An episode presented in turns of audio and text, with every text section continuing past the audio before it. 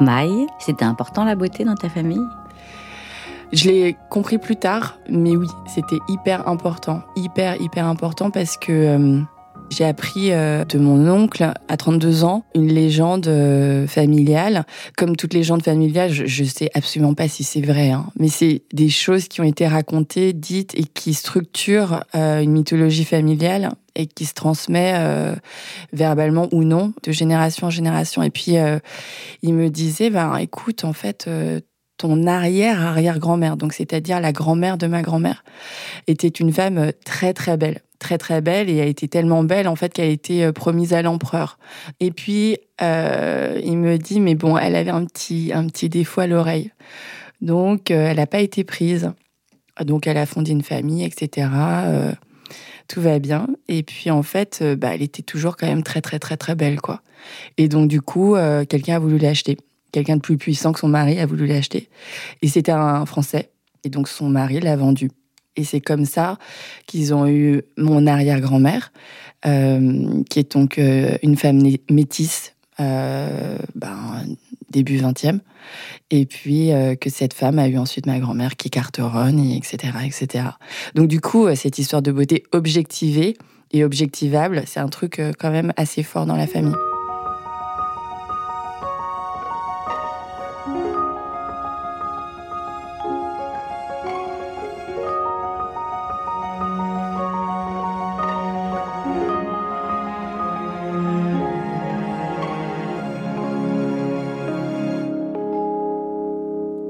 Maï est color designer, blogueuse beauté et vidéaste. Pendant des années, elle a exploré la quête de la beauté. Est-ce en la cherchant qu'on peut la trouver? Je suis Clémence Cousteau et vous écoutez Regard, un podcast Birchbox dans lequel chaque épisode décortique le rapport d'une femme à sa beauté. T'as grandi dans quel milieu et où? Alors j'ai des parents immigrés vietnamiens qui se sont rencontrés en France dans la communauté vietnamienne immigrée euh, à Paris. J'ai grandi à Maison-Alfort, euh, enfin à Maison-Alfort et puis après en les fameuses euh, banlieues urbaines, donc euh, moitié urbaine, moitié à la campagne. Ma mère était médecin, mon père était professeur d'informatique. Donc voilà, on a grandi dans ce milieu bourgeois de banlieue parisienne. Et ta maman, elle était coquette? Ma maman, oui et non. Je pense qu'il y a toute une partie de sa vie où elle avait renoncé à ça. C'est du fait d'une histoire personnelle hyper, euh, hyper singulière. Et puis, je pense que c'est aussi euh, le fait euh, de devenir mère de trois enfants, de reprendre le boulot, d'ouvrir un cabinet médical. Elle est médecin. Quand elle était enceinte de moi, elle avait arrêté ses études de médecine. Et pendant un an, elle avait pris des cours du soir à la mairie de Paris pour, pour avoir un diplôme de couturière. Là, quand j'y repense, euh, c'est pas rien, quoi. Et puis, euh, du coup, elle me confectionnait tous mes vêtements.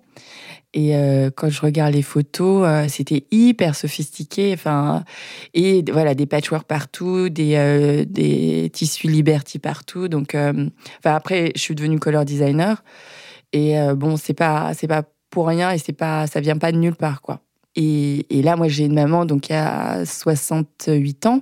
Elle porte des talons de vin de la dentelle, de la couleur, euh, des décolletés, euh, tout en même temps, quoi. Donc j'ai une mère ultra coquette, ultra coquette. Belle euh, quand tu étais une petite fille, ça voulait dire quoi? Très très tôt, j'ai repéré que les gens me trouvaient belle. J'ai repéré que les gens disaient à mes parents Oh là là, mais qu'est-ce qu'elle est jolie, votre petite maille. Et donc, du coup, je me disais Bah, ils doivent avoir raison. Je me sentais belle parce que, parce que les gens me trouvaient belle et qu'ils me le disaient. Et t'étais quel genre de petite fille? Bah Moi, j'étais une petite fille parfaite. Jamais un problème, jamais une bêtise. Euh, voilà, petite fille parfaite qui ne fait pas de bêtises, qui a des très très bonnes notes en classe. Donc euh, j'étais tout le temps première de la classe, que tout le monde trouve jolie, que tout le monde trouve gentille, qui sait même faire du sport. Euh, enfin, la petite fille parfaite, quoi. Et puis après, en fait, ma mère est partie. Elle a rencontré quelqu'un ensuite. Nous, on est resté vivre avec mon papa. Et en fait, ma mère était dans le village à côté, donc on la voyait tous les jours. Mais tu vois, il y a une sorte de rupture. C'est là d'ailleurs qu'elle a commencé à être super, super femme, on va dire ça comme ça. Et moi, en fait, ben, une petite fille parfaite, euh, à qui, entre guillemets, il arrive ça, et ben, elle a besoin de, protéger sa mère, de, de protéger ses frères, de protéger le papa qui est resté, qui est resté seul, tu vois. Donc, du coup, j'ai vraiment grandi avec ce truc de perfection qui est devenu encore plus fort parce qu'il fallait, euh, c'est ce que je pensais, hein, personne me l'a demandé. Ma croyance était qu'il fallait que je m'occupe de tout le monde, quoi. Donc du coup, ce truc de perfection est devenu un truc de soin des autres au détriment de soi. Et ensuite, tu poursuis tes études Ouais, alors euh, la petite première de la classe bah, fait des études de première de la classe, donc. Euh, j'ai fait une prépa HEC, euh, j'ai fait euh, une école de commerce, euh, j'ai fait une chaire spécialisée dans le marketing de produits de luxe, et puis je suis embauchée par L'Oréal et je commence à faire du marketing de développement pour développer des produits de maquillage. Donc je tombe dans le monde dit de la beauté.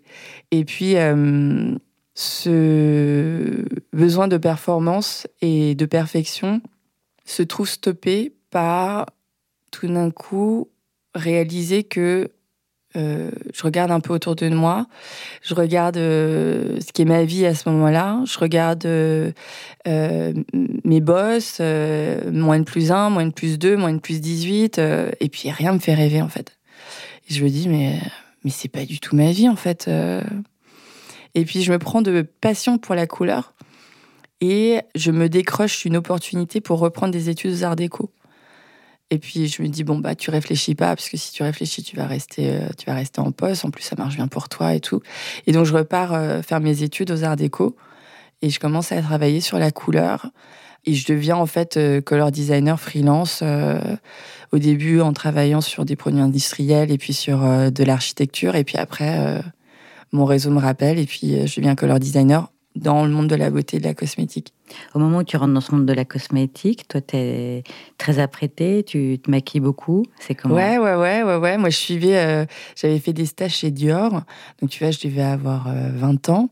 Et euh, je me rappelle, non, pendant ce stage, on a une formation Dior, tu vois, sur comment se maquiller, les techniques des plus grands make-up artistes et tout ça. Et puis, je vois cette vidéo, bah, l'ancêtre des tutoriels YouTube, tu vois. Et la bonne femme, elle se met, mais 82 produits sur le visage. Tu Mais on voit factuellement une transformation couche après couche après couche après couche après couche. Donc entre la crème, la sous-crème, la surcrème, la base, le machin truc, il y avait 82 produits. Donc je me dis, ah mais ouais, mais c'est ça être belle en fait. Et donc je me procure les 82 produits et tous les matins, je me fais la même chose.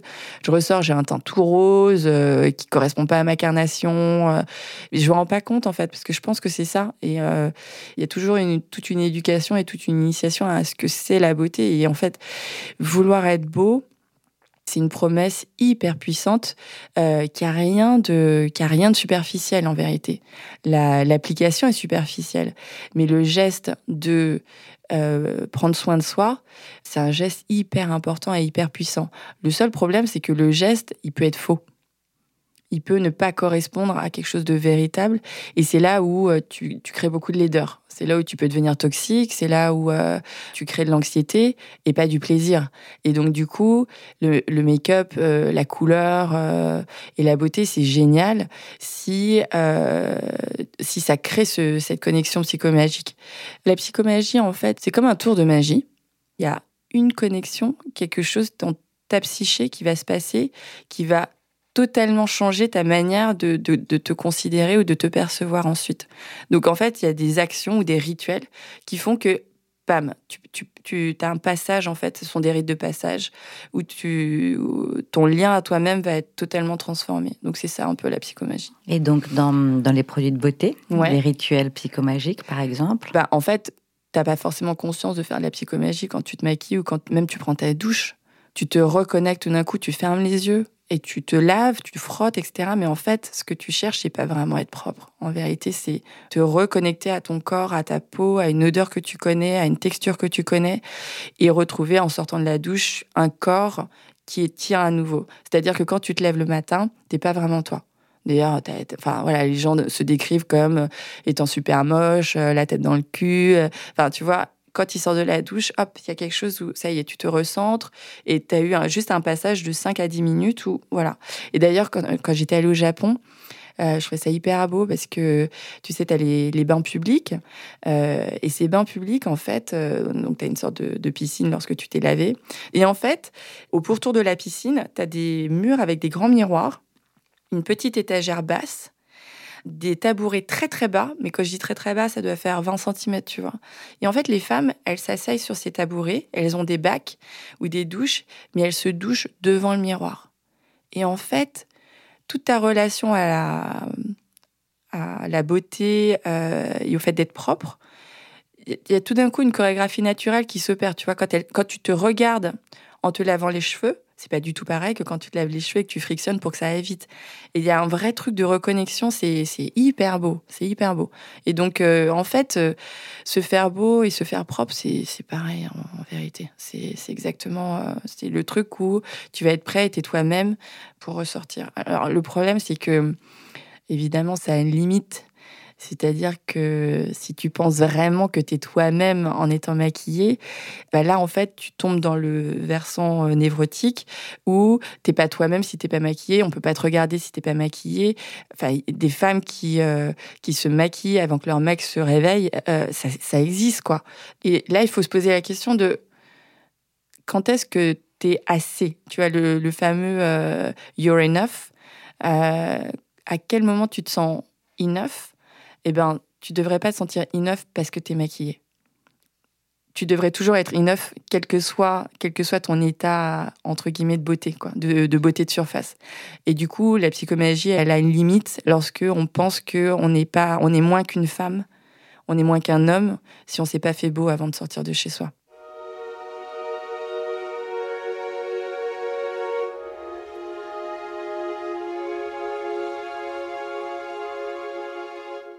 Aujourd'hui, tu te maquilles plus du tout? Euh, Je me maquille très très peu. Donc en fait, j'ai fait une. Euh, il y a presque trois ans, mon mec m'a emmené dans un, village euh, hippie, un village gallois, où les gens se réunissent une, deux, trois fois par an. ils sont pieds nus.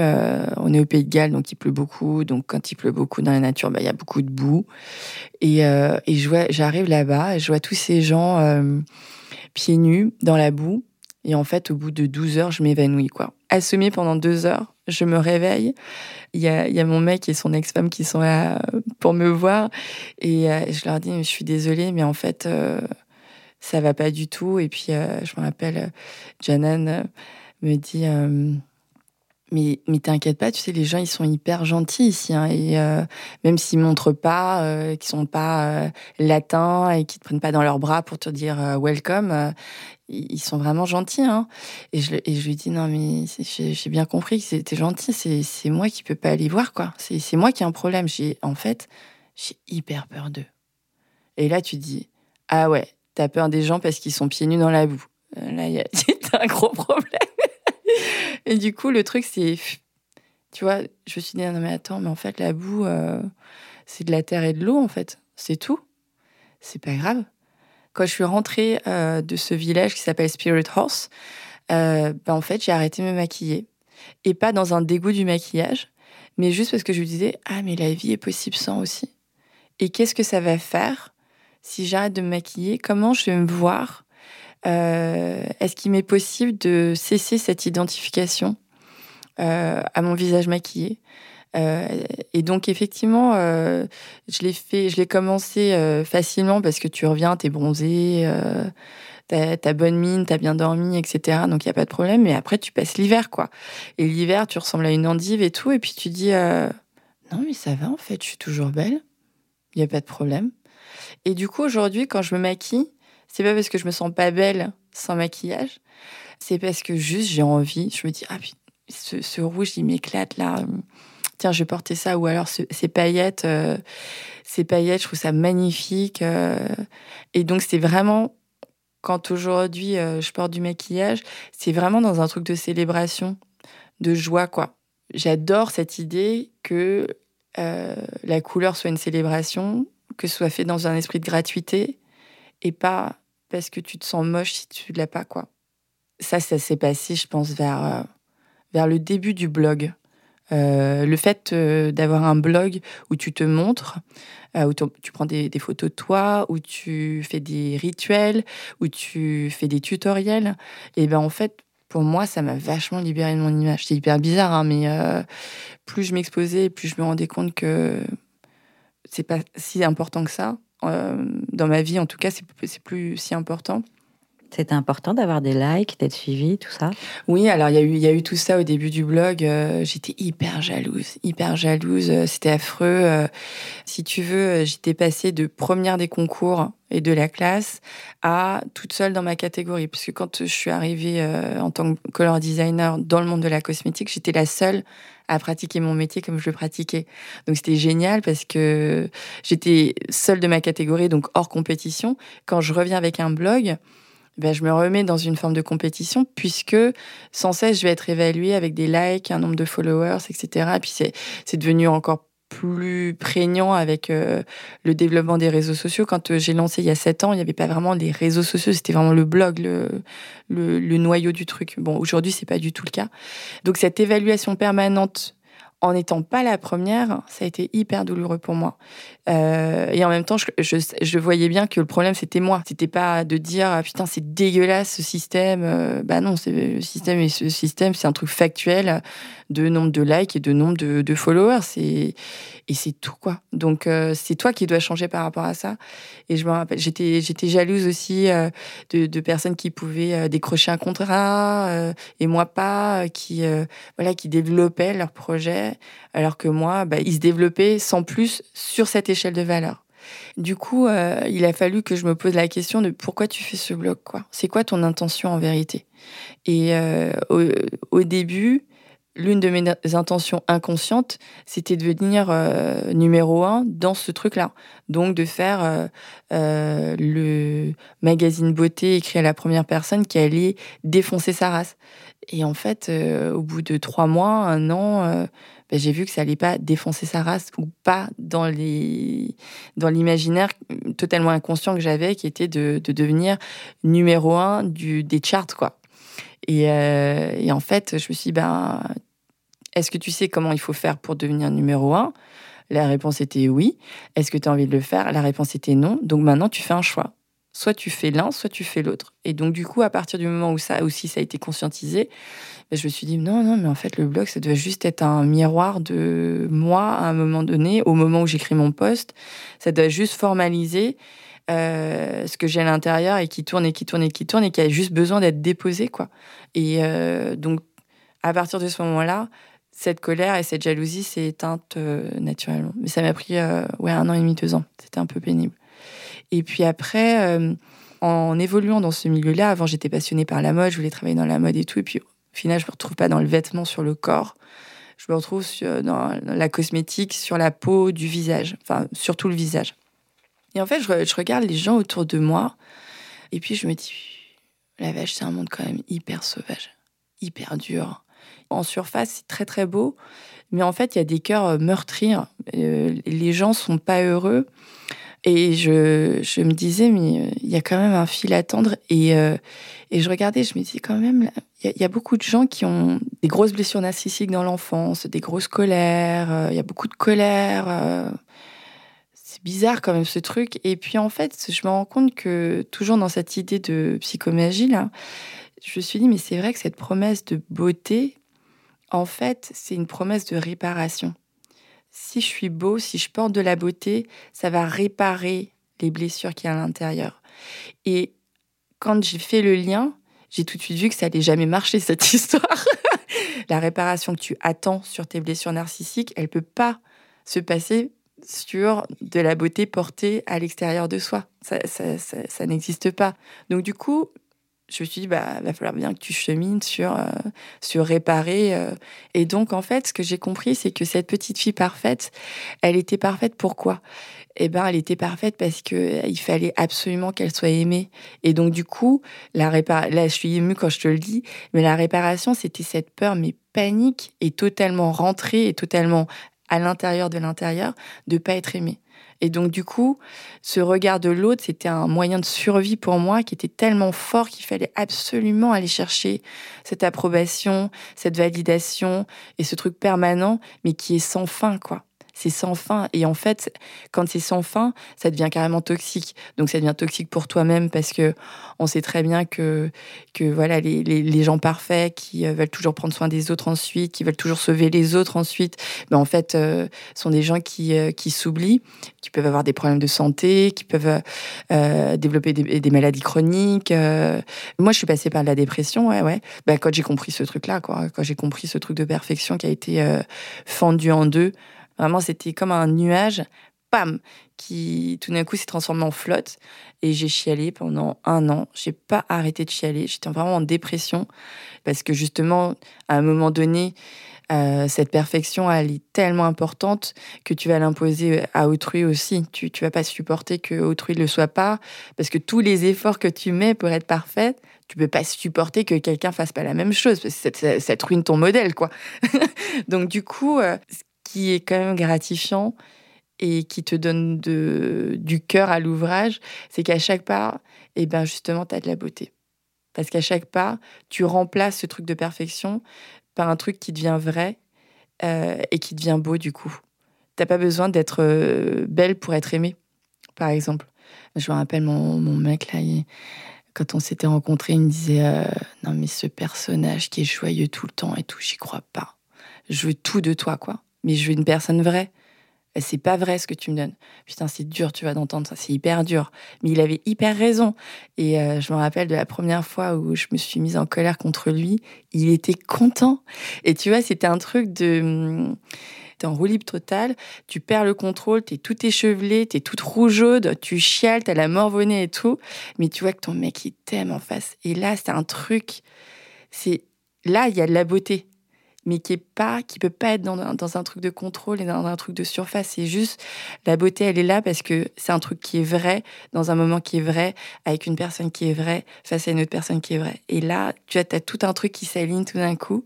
La beauté, en fait, c'est devenu pour moi un lien vraiment très très fort avec euh, cette idée de non plus de perfection, mais de vérité le sens de la beauté, bah, il évolue. Pour moi, en tout cas, c'est un truc qui m'accompagne depuis avant que je, suis, que je sois née et peut-être qu'il va m'accompagner quand je serai l'ancêtre de, euh, je sais pas, mes, mes arrière-petits-enfants ou les grands, les arrière-petits-enfants de mes arrière-petits-enfants, peu importe.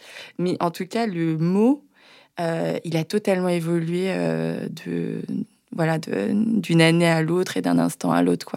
Donc si tu veux, je pense que les grands mouvements ça a été perfection, donc objectivable. Après, ça a été vachement un truc de ressenti intérieur, de je me sens belle. Euh, et, maintenant, c'est vraiment un truc de je, je sens même pas en fait. C'est juste que quand ça se dissout, quand ton ego se dissout, que tu n'as pas besoin de prouver, que tu n'es plus en défense, que tu n'es plus en protection, tu as tout ton château, toute ta forteresse, elle tombe, et c'est là que ça devient beau. Et, c'est pas, et tu te dis pas, je me sens belle. tu vois, c'est beau en soi, et c'est tout quoi. Donc tu, tu, te dissous là-dedans. Donc c'est vraiment plus dans la reconnexion que même dans la perception maintenant. Donc ça a encore évolué, puis ça va peut-être encore évoluer après. Euh.